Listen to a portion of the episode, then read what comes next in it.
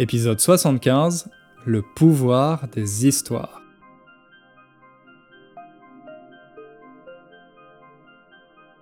Salut à toutes et à tous, bienvenue, c'est Hugo et comme d'habitude, je suis très content de vous retrouver pour ce nouvel épisode.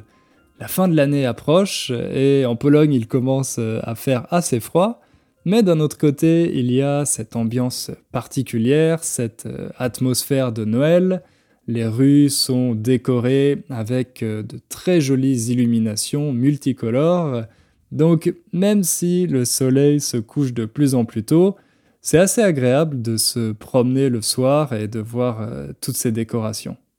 Mais dans cet épisode, on va pas parler de Noël parce que c'est un sujet que j'ai déjà traité. Donc euh, si vous voulez savoir un peu comment se passe Noël en France, je vous invite à écouter celui que j'avais fait l'année dernière, il me semble, ou alors peut-être que c'était il y a deux ans, je me rappelle plus.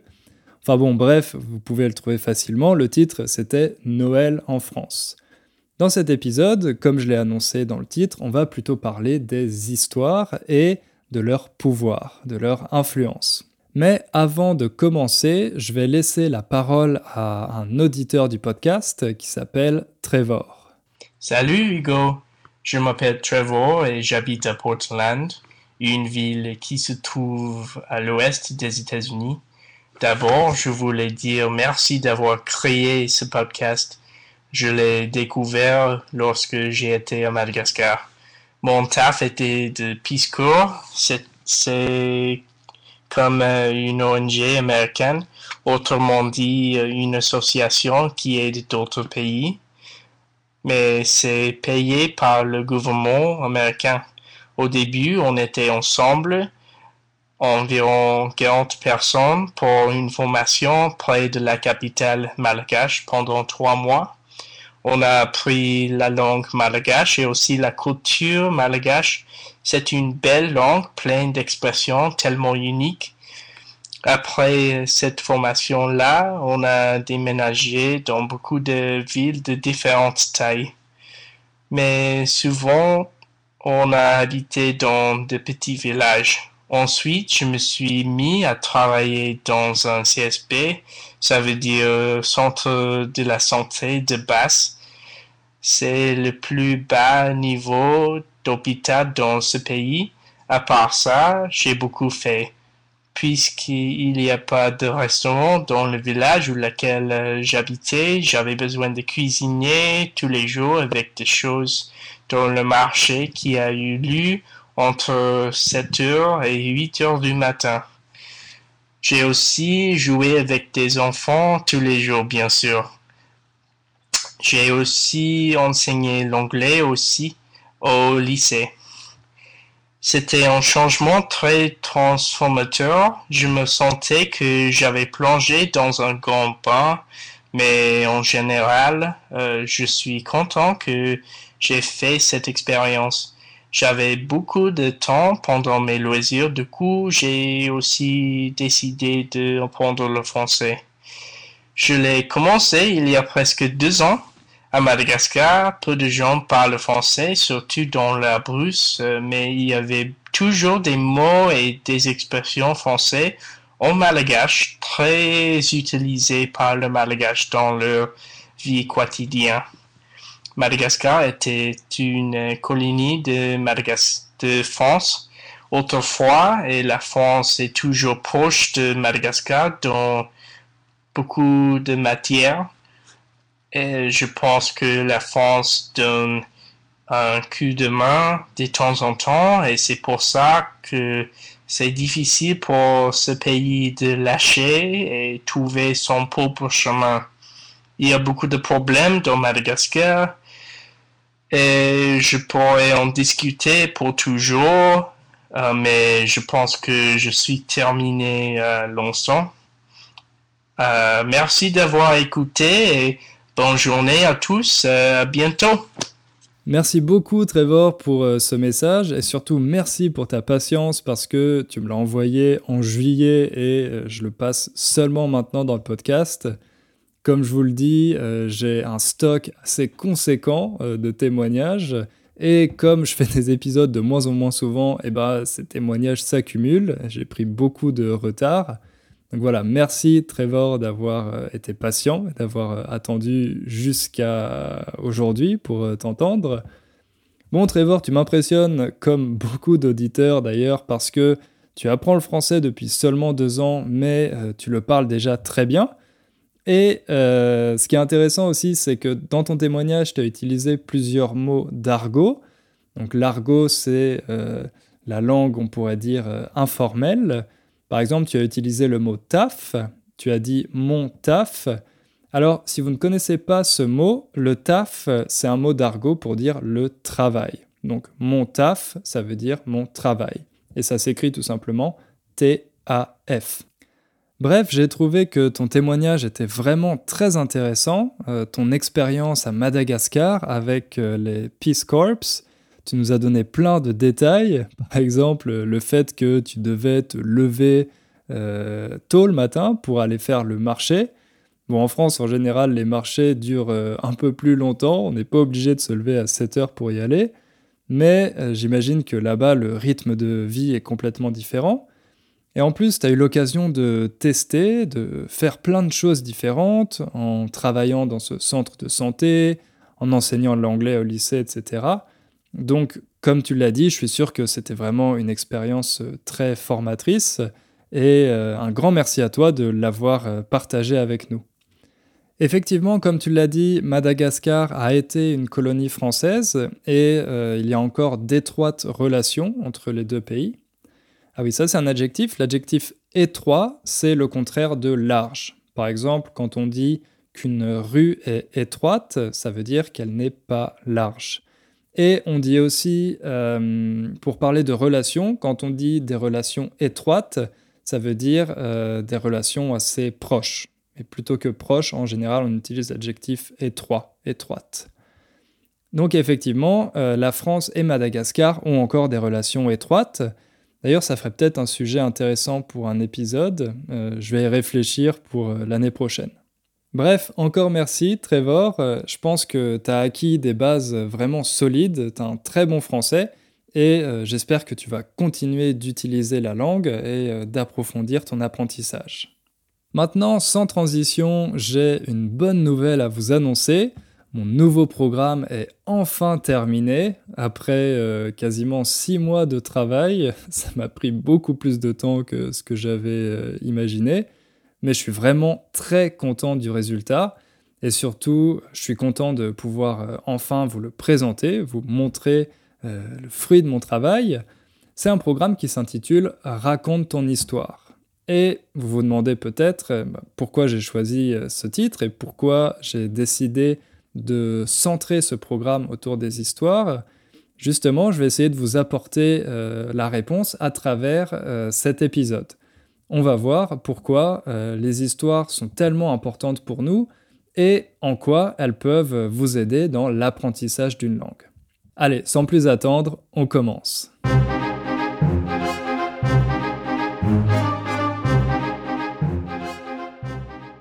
Sais pas si je vous l'ai déjà dit, mais quand j'étais petit, j'étais un grand fan de mythologie grecque. À chaque fois que j'allais à la bibliothèque, j'empruntais un livre et j'adorais lire euh, ces histoires sur euh, les dieux, les déesses, les héros, les monstres, etc. Par exemple, euh, j'essayais d'apprendre tous les travaux d'Hercule ou Héraclès. Vous savez, ce héros grec qui était le fils de Zeus et d'une mortelle, et qui a réussi à devenir immortel à son tour et à devenir un dieu grâce à ses exploits. Moi, je trouvais que toutes ces histoires étaient vraiment passionnantes et euh, je me lassais pas de les lire. Ah oui, ça c'est un bon verbe.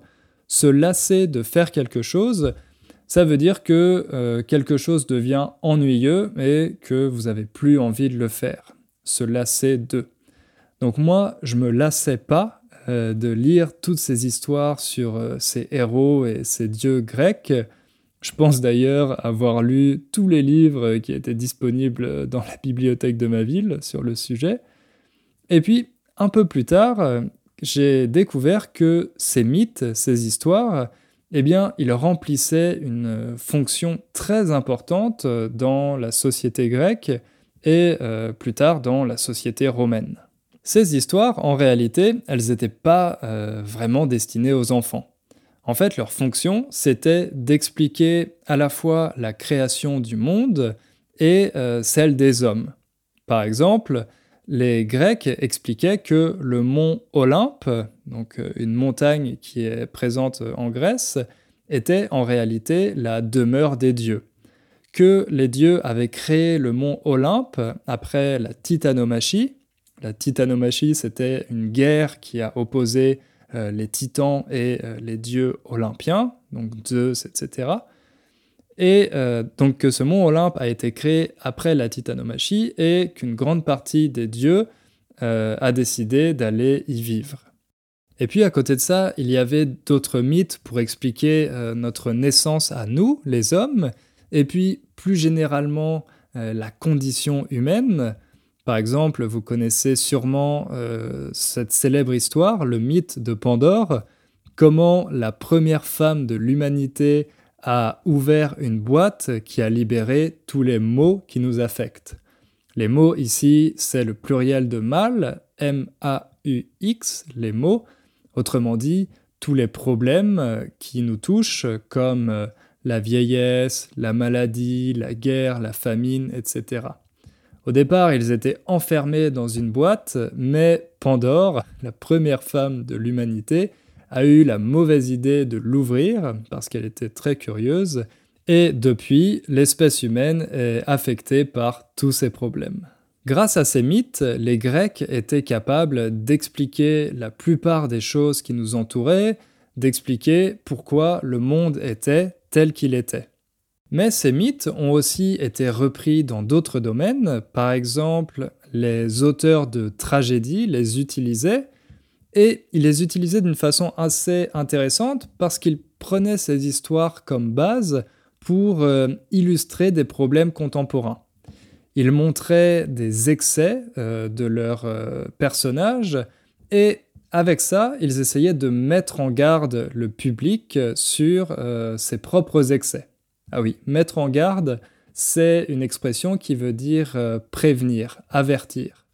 Par exemple, vous pouvez euh, mettre en garde quelqu'un en lui disant attention, tu ne devrais pas faire ça parce que tu vas te faire mal. Ça, c'est une mise en garde.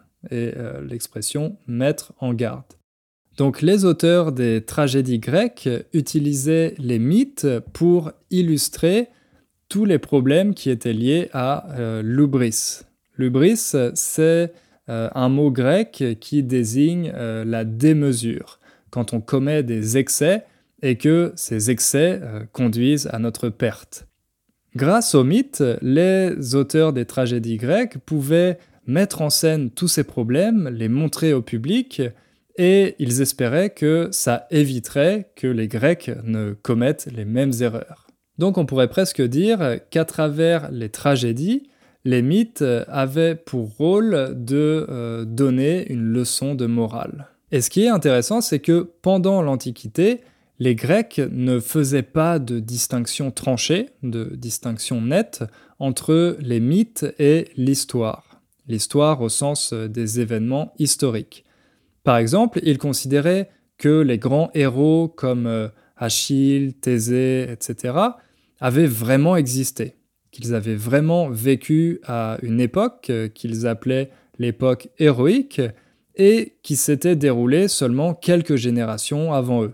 Et les grandes familles nobles, les familles royales, utilisaient même ces héros en disant qu'ils faisaient partie euh, de la même famille, que euh, ces nobles étaient les descendants de ces grands héros. En fait, ils utilisaient ces généalogies mythiques, héroïques, comme euh, un argument dans les accords diplomatiques entre les familles, entre les cités, etc. En plus de ces mythes, il y a deux récits qui ont vraiment joué un rôle fondateur pour euh, la civilisation grecque. C'est bien sûr euh, l'Iliade et l'Odyssée. Deux épopées qui ont été écrites par Homère. Alors, il y a des théories qui disent qu'en fait, Homère n'existait pas et que l'Iliade et l'Odyssée ont été écrits par plusieurs poètes et qu'ensuite ces, textes ont été rassemblés. Bon, ces théories ont été démenties aujourd'hui, les experts n'y croient pas, ils sont sûrs qu'un poète nommé Homère a vraiment existé et a vraiment écrit l'Iliade et l'Odyssée, mais ensuite, effectivement, il y a peut-être eu euh, quelques ajouts qui ont été faits par euh, d'autres auteurs. D'après leurs euh, recherches, l'Iliade et l'Odyssée ont été écrites entre le 9e et le 8e siècle avant Jésus-Christ, et ce sont des récits qui racontent l'histoire de deux héros. D'un côté, Ulysse dans l'Odyssée, qui est un voyageur. C'est le roi d'une cité qui s'appelle Ithaque. Et il part dans un long voyage en mer, un périple, et il doit euh, affronter plusieurs épreuves avant de pouvoir rentrer chez lui. Et de l'autre côté, on a euh, l'Iliade qui raconte euh, la célèbre guerre de Troie avec le héros grec Achille. Mais il faut savoir qu'à cette époque, l'Iliade et l'Odyssée n'étaient pas simplement des récits littéraires. En fait, dans l'Antiquité, c'étaient des œuvres que tous les citoyens, en tout cas les citoyens éduqués, étaient censés avoir lues et euh, ils devaient même parfois les apprendre par cœur. Donc bon, je ne sais pas si vous avez déjà lu l'Iliade et l'Odyssée, mais c'est assez long, donc ça devait pas être facile de les apprendre par cœur. J'imagine qu'ils apprenaient seulement quelques passages. En fait, dans l'Iliade et l'Odyssée, Homère aborde aussi euh, des thèmes comme euh, la géographie, en faisant euh, des descriptions des régions que traverse Ulysse, par exemple, de la morale, avec des exemples de personnages héroïques comme Achille, et puis aussi la botanique, quand il fait euh, des descriptions de différentes espèces végétales. Bref, à l'époque, l'Iliade et l'Odyssée étaient plus que des histoires, c'était des véritables encyclopédies, mais aussi des guides de développement personnel, parce que les Grecs pouvaient s'en inspirer pour euh, savoir comment mener sa vie, quelles valeurs euh, avoir pour être un héros, en fait, c'était vraiment euh, une grande source d'inspiration pour tous les Grecs de l'époque. Ces textes avaient une place tellement centrale qu'on peut dire qu'ils étaient les textes fondateurs de la Grèce antique, et plus largement les premiers chefs-d'œuvre de la littérature occidentale. Parce qu'aujourd'hui, 2800 ans plus tard, on les étudie toujours à l'école il continue d'inspirer des auteurs, des artistes, d'autres histoires. Bref, ils ont toujours euh, une place très importante dans la culture occidentale.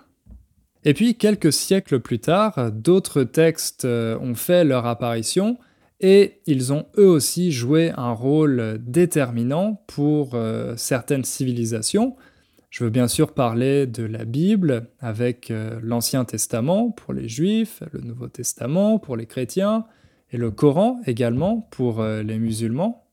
Là aussi, ces textes avaient pour vocation d'expliquer l'origine du monde avec la Genèse et le rôle de Dieu, mais également l'origine des hommes avec par exemple l'histoire d'Adam et Ève, et puis il y avait tout un tas de leçons de morale, des histoires qui étaient censées, un peu comme les tragédies grecques, permettre euh, aux croyants de prendre les bonnes décisions. Je pense euh, notamment à l'histoire d'Abel et Cain, toutes ces histoires qui étaient censées finalement servir d'exemple, parfois des exemples à suivre et au contraire, euh, parfois des exemples à éviter.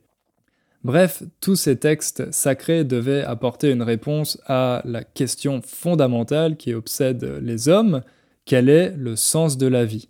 Et là aussi, comme pour l'Iliade et l'Odyssée, ce sont des textes qui ont traversé les siècles et qui continuent d'influencer nos civilisations contemporaines.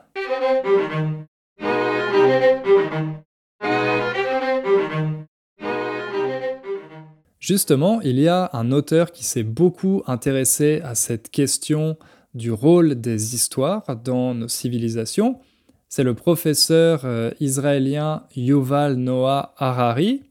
Vous le connaissez peut-être parce qu'il a écrit un best-seller intitulé Sapiens, qui a été traduit dans plein de langues et qui euh, s'est vendu dans le monde entier. Dedans, euh, Harari essaye d'expliquer d'où vient notre domination sur les autres espèces animales. Pourquoi l'homme est au sommet de la chaîne alimentaire, même si on n'est pas l'animal le plus fort, ni même celui qui a euh, le plus gros cerveau. En fait, la théorie d'Harari, c'est que euh, ce qui nous distingue des autres espèces animales, c'est notre faculté à croire à des choses qui n'existent pas dans la vie réelle. En fait, notre grande force, c'est notre imagination. Par exemple, le fait qu'on croit aux dieux, aux nations, à l'argent, aux droits de l'homme, à toutes ces choses qui n'ont pas d'existence physique, mais qui sont simplement le fruit de notre imagination. Alors pourquoi cette capacité à jouer un rôle tellement déterminant?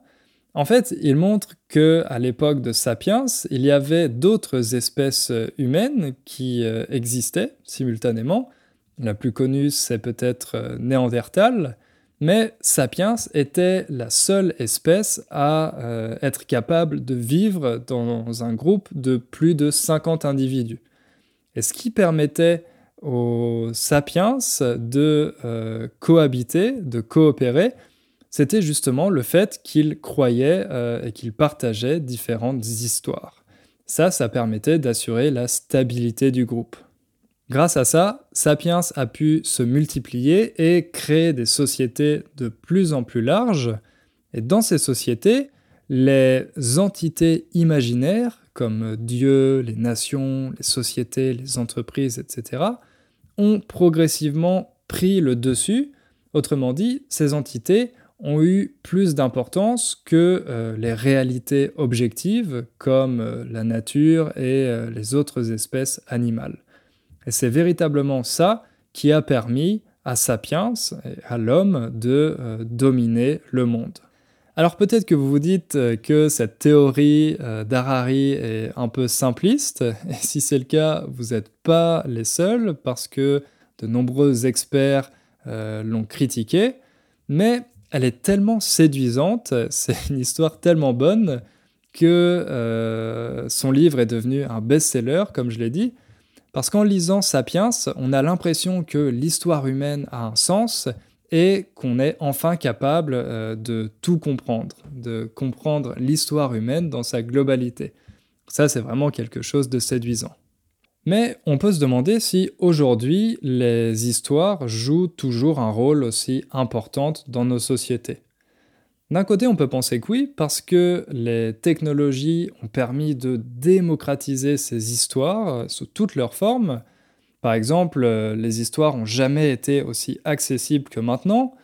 Non seulement on a accès à toutes les histoires de nos ancêtres, plus de trois millénaires d'histoires, mais aussi les nôtres et euh, celles du monde entier grâce euh, à Internet, on a un accès qui est instantané et qui est aussi assez démocratique parce que euh, même les plus pauvres, avec une connexion Internet, peuvent avoir accès à la majorité de ces histoires.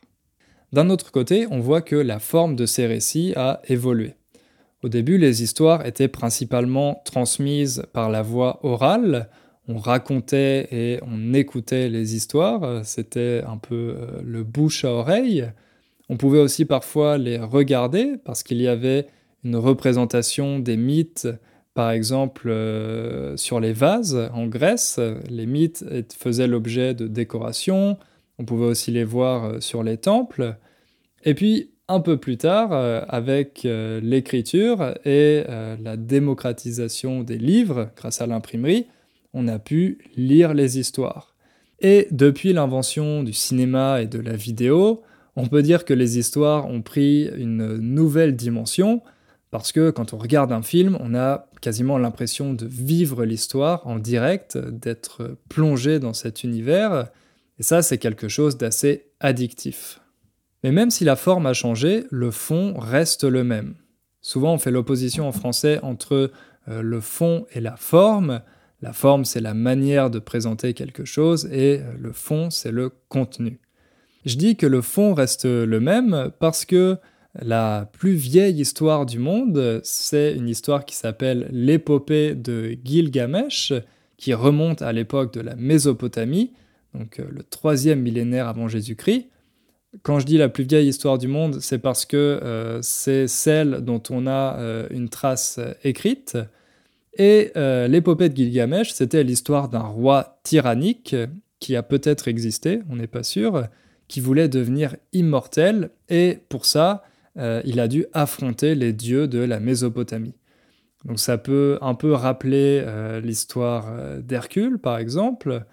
Et en fait, dans l'épopée de Gilgamesh, il y a déjà tous les thèmes majeurs du récit initiatique. Le récit initiatique, c'est ce type d'histoire qui est très populaire dans les films, quand il y a un héros qui ne sait pas encore qu'il est un héros, et qui va devoir vivre une aventure pour euh, découvrir son pouvoir, euh, découvrir son talent, et ensuite euh, évoluer et revenir dans son univers, mais avec des nouvelles capacités. J'avais consacré un épisode à ce sujet, c'était un épisode qui s'appelait Comment créer le héros parfait. Et en fait, ce type d'histoire est extrêmement populaire dans les films hollywoodiens, et quand on regarde l'épopée de Gilgamesh, eh bien, il y a déjà tous les ingrédients de ce type d'histoire. Donc des questions sur la vie, la mort, le destin de l'homme, la gloire, la sagesse, le bonheur, l'amitié, etc., etc. Toutes ces grandes interrogations, tous ces grands thèmes qui sont relatifs euh, à la condition humaine.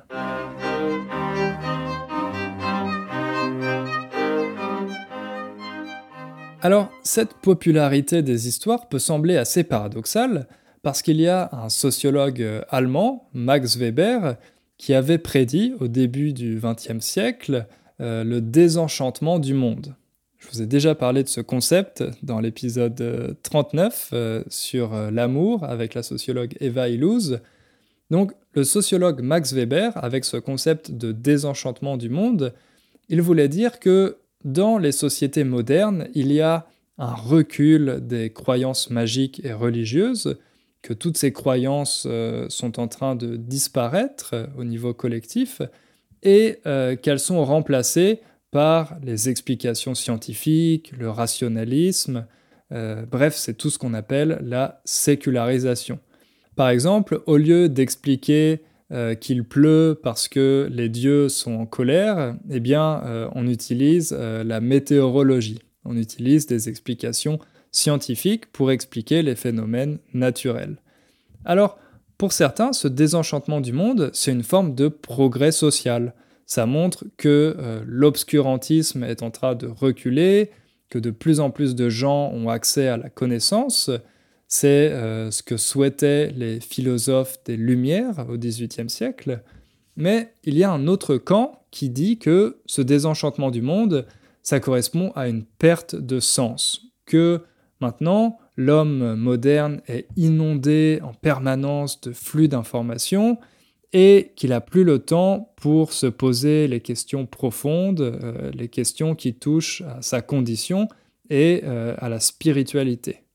Donc si on suit cette logique du désenchantement du monde, les histoires devraient complètement disparaître de nos sociétés et être remplacées par euh, la science euh, et des explications entre guillemets rationnelles. Pourtant, aujourd'hui, on semble avoir de plus en plus besoin d'histoires pour euh, expliquer la complexité du monde. Et il y a plusieurs exemples qui peuvent confirmer ça. Par exemple, il y a un retour à des formes de spiritualité comme euh, la méditation. Moi, je vous ai dit que euh, j'ai commencé la méditation il y a deux ans maintenant, j'essaye d'être régulier. Ça, on pourrait dire que c'est une forme de euh, spiritualité, même si c'est une forme de spiritualité sécularisée, qui n'est pas forcément religieuse. Et puis, il y a aussi euh, la popularité des théories du complot. J'avais fait un épisode sur les théories du complot.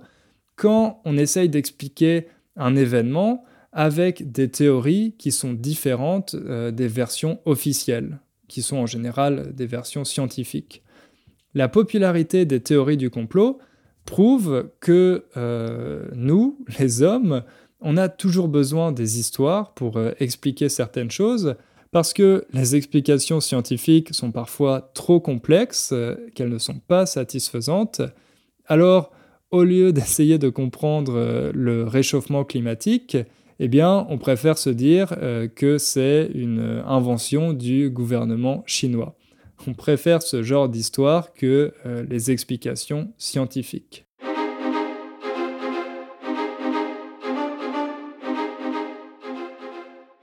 En conclusion, on peut dire que les histoires ont deux grands pouvoirs, deux super pouvoirs. D'abord celui de fédérer des individus et de les faire coopérer même s'ils ne font pas partie de euh, la même famille, même s'ils ne se connaissent pas mais aussi le pouvoir de donner du sens.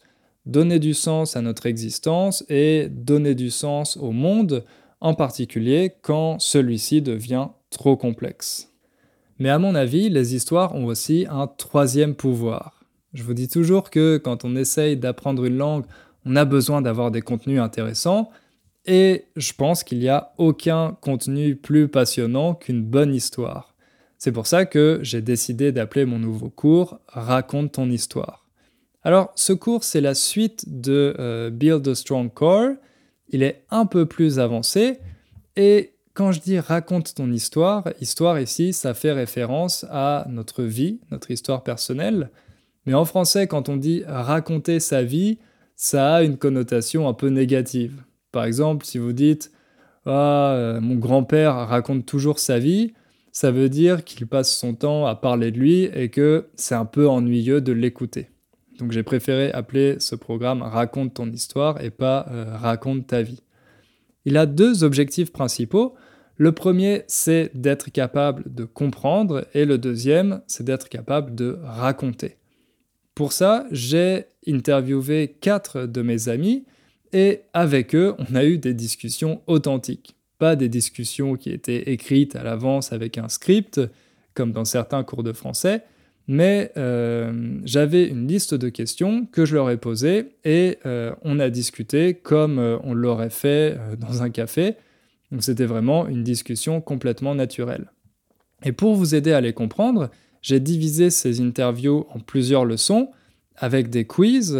Et dans ces quiz, vous pouvez apprendre euh, à la fois des expressions de vocabulaire et puis aussi des structures qui appartiennent plutôt au français informel. Ça, malheureusement, c'est quelque chose qui n'est pas beaucoup présent dans les cours pour apprendre le français. Et à mon avis, c'est pour ça que vous avez du mal à comprendre les films, à comprendre les vidéos sur YouTube. Et justement, avec ce programme, j'essaye euh, de vous expliquer tout ça. Donc une partie de ce programme, c'est ces interviews, et l'autre, c'est des histoires pour mieux comprendre la société française. Par exemple, je vous raconte la vie de l'acteur Gérard Depardieu, euh, la création de l'école des présidents, euh, qui s'appelle l'ENA, mais aussi comment se sont passés les attentats de 2015, et puis, je ne vais pas vous faire toute la liste des leçons parce qu'il y en a beaucoup, mais euh, il y en a deux autres dans lesquelles on analyse des extraits de romans, euh, des romans plutôt récents, pour avoir une approche un peu plus littéraire. Et également, il y a euh, une partie de grammaire, et dans cette partie de grammaire, on s'intéresse au temps du passé, comment utiliser correctement le passé composé, l'imparfait, le plus que parfait, ainsi que euh, le conditionnel et les hypothèses. Et pour vous entraîner, il y a 80 euh, exercices euh, interactifs. Bref, si vous voulez en savoir plus sur le programme, je vous invite à aller sur mon site innerfrench.com. Vous allez trouver toutes les informations. Il est ouvert depuis mercredi et il le sera seulement pendant une semaine. Ensuite, comme d'habitude, je fermerai les inscriptions et il faudra attendre 4 euh, mois avant euh, de pouvoir à nouveau vous inscrire. voilà, si ça vous intéresse, je vous conseille d'aller faire un tour sur mon site dès maintenant.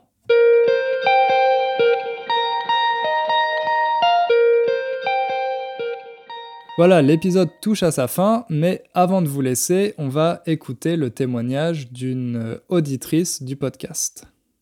Salut Hugo, je m'appelle Laura et j'habite Connecticut aux États-Unis.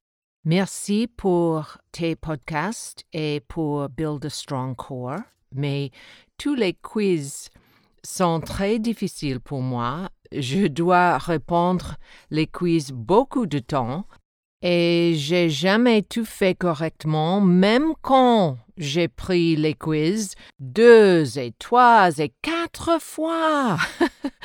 je continue euh, d'oublier les règles. Peut-être euh, je suis tout simplement trop vieille. Euh, j'ai 68 ans. Mais peut-être tu me dis, euh, s'il te plaît, qu'est-ce que c'est le, les rôles de, des comiques en France ou en Pologne? Ici, on a Stephen Colbert, John Oliver, Samantha Bee, Trevor Noah, ils sont très politiques et très anti-Trump parce que beaucoup de gens ici sont très inquiets à des choses que Trump fait et dit. Et je me demande si c'est pareil en France ou en Pologne. Les comiques euh, se moquent du président Macron ou président Kaczynski. Et peut-être que tu peux faire un podcast sur le sujet de les comiques en France ou en Pologne. Et c'est ça. Merci pour toutes les choses que tu dis et tu fais. Euh, tu es très merveilleux. Euh, et les podcasts et Build a Strong Core sont très bénéfiques. Et merci au revoir. Merci Laura pour tous ces compliments, je suis vraiment flatté. Je suis désolé que tu aies un peu de mal avec euh, les exercices du cours, mais je voudrais te rassurer, non, tu n'es pas trop vieille. Dans mes cours, j'inclus des leçons et des explications de grammaire, mais c'est seulement pour vous aider à clarifier certains points. Je pense que vraiment pour apprendre la grammaire, la meilleure façon c'est de pratiquer la langue, Pratiquer, ça veut dire à la fois s'exprimer, à l'oral et à l'écrit, mais euh, pratiquer la compréhension. Pour moi, c'est vraiment en mettant tout ça en application que euh, vous allez réussir à apprendre la langue. Et les explications de grammaire dans les livres ou dans mes cours, c'est seulement un bonus. Donc ne te décourage pas, continue. Euh, dans ton message, tu n'as quasiment pas fait d'erreur, donc je pense que tu as vraiment un bon français. Et c'est pas grave si tu fais quelques erreurs euh, dans les exercices de mon cours. Merci également pour ta suggestion de sujet, c'est une très très bonne idée. Personnellement, je suis un grand fan de John Oliver, euh, je regarde toutes ses vidéos et je pense pas qu'on ait vraiment d'équivalent euh, en France, mais je pense qu'il y a quand même pas mal de choses à dire, donc je te promets d'y consacrer un épisode l'année prochaine. Voilà, on va s'arrêter là. Merci de m'avoir écouté jusqu'au bout. À mon avis, il n'y aura pas d'autres épisodes en décembre, donc euh, je vous souhaite de bonnes fêtes de fin d'année. Profitez bien euh, du temps avec euh, votre famille, reposez-vous, c'est ce que je vais faire moi aussi. Et puis, on se retrouve l'année prochaine, en 2020, pour continuer notre aventure avec le français. Un grand merci à tous et à bientôt.